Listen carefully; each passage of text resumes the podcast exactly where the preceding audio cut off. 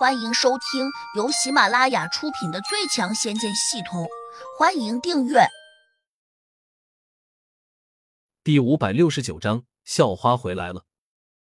这事儿有古怪，别管了，先报警，再找老师过来。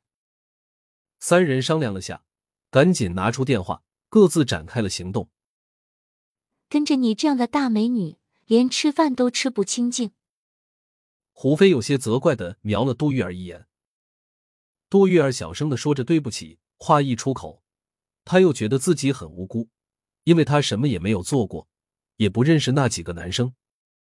服务员过来把三人带进了一个非常雅致的包间，然后递上了菜单。胡飞接过来，非常熟练的点了十几个大菜。吃得了这么多吗？胡飞嘿嘿的笑。刚才那几个男生说要找警察和秦老师过来，我估计警察是不会坐下来吃饭的，但老师就不一定了，所以得多点一些，免得别人说我们小气。嘿，这还真不嫌事大。胡杨有些无语，以前的胡飞好像不是这个样子，也许他本身就比较刁蛮，毕竟他出生豪门，是个标准的大小姐。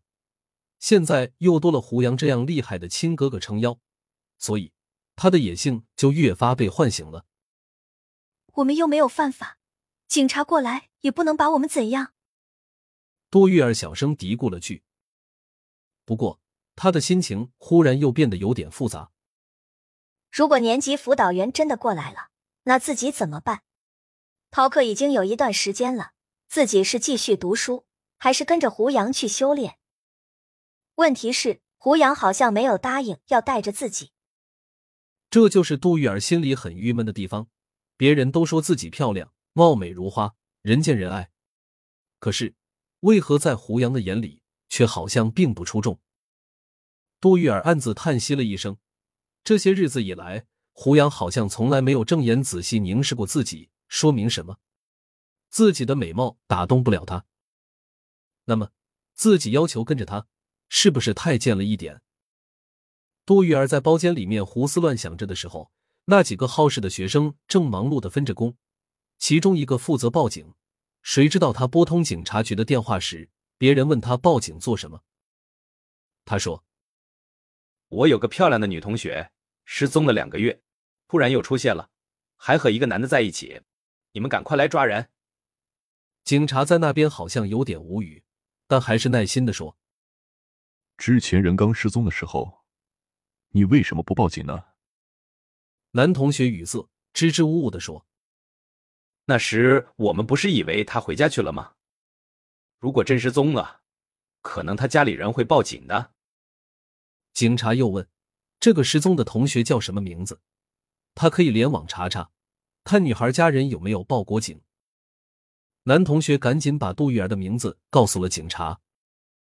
警察在系统里面仔细查找了一会儿，然后很确切的告诉这个男同学，从来没有接到关于杜玉儿失踪的报警信息。换言之，杜玉儿的家人并没有因为她消失了两个月而报警，只说明了两点：要么他家人对杜玉儿不太关心，要么杜玉儿并没有失踪，而是跟着她男朋友度假去了。至于她为什么在外面玩那么久也不回学校，那就是她个人的问题了。男同学有点郁闷，警察这样说，自然是告诉他，杜玉儿既然回来了，那他们就更管不着了。哪怕杜玉儿交了个社会上的小混混，那也是自由恋爱，警察管不了这种事情。最后，警察还提醒男同学，没事不要随便报警，否则会以扰乱治安给予适当的处罚。几个男同学听到警察这样说后，有些傻眼。瘦高个有些沮丧的念了句：“可能我们的大校花真是心甘情愿被那小子哄走的，不算绑架。明眼人都能看出来，杜รา对那小子好像很喜欢，绝对不算绑架。那小子从穿着打扮上看，也不算什么有钱人吧？杜玉儿怎么会喜欢他？难道他真的被别人的花言巧语给哄骗了？不行，我要告诉宋大公子。”他喜欢的女生被人抢走了。对对对，马上打电话给宋玉豪说，他们在外面七嘴八舌着的时候，包间里面菜已经放满了一桌。实际上，三人都是成功筑基的修炼中人。从需求上说，大家最多就是喜欢文和尝这些美味佳肴，吃不了多少，因为肚子早就腾空了。从修真的角度上看，自从筑基之后，胃就开始萎缩了。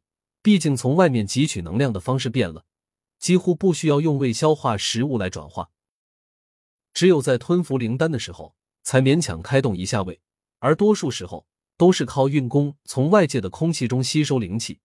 从而转化为自身所需要的能量。不过，胡飞和杜玉儿还远没有达到这种程度，所以两女还是多少吃了一点。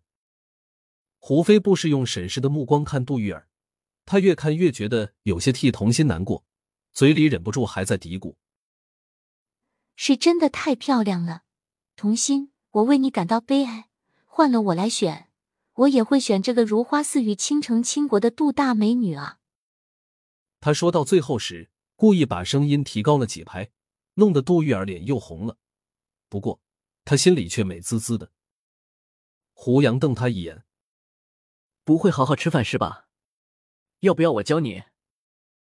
胡飞当然不怕胡杨，他抿了下嘴：“哥，你现在是有了媳妇忘了妹，以后可能更不会把我放在心上了。”说完，他假装伤心的抹了下眼睛。胡杨吃了声，自然知道这是在耍小把戏。杜玉儿心软，赶紧安慰他：“你是胡杨最亲的人，他经常在我面前提到你，他还说任何人都不可以伤害他唯一的妹妹。”胡飞顿时欢喜的叫了起来：“这还差不多，算你有良心。”胡杨怔了下，问杜玉儿：“我这样说过吗？”杜玉儿笑了笑，反问。没说过吗？本集已播讲完毕，请订阅专辑，下集精彩继续。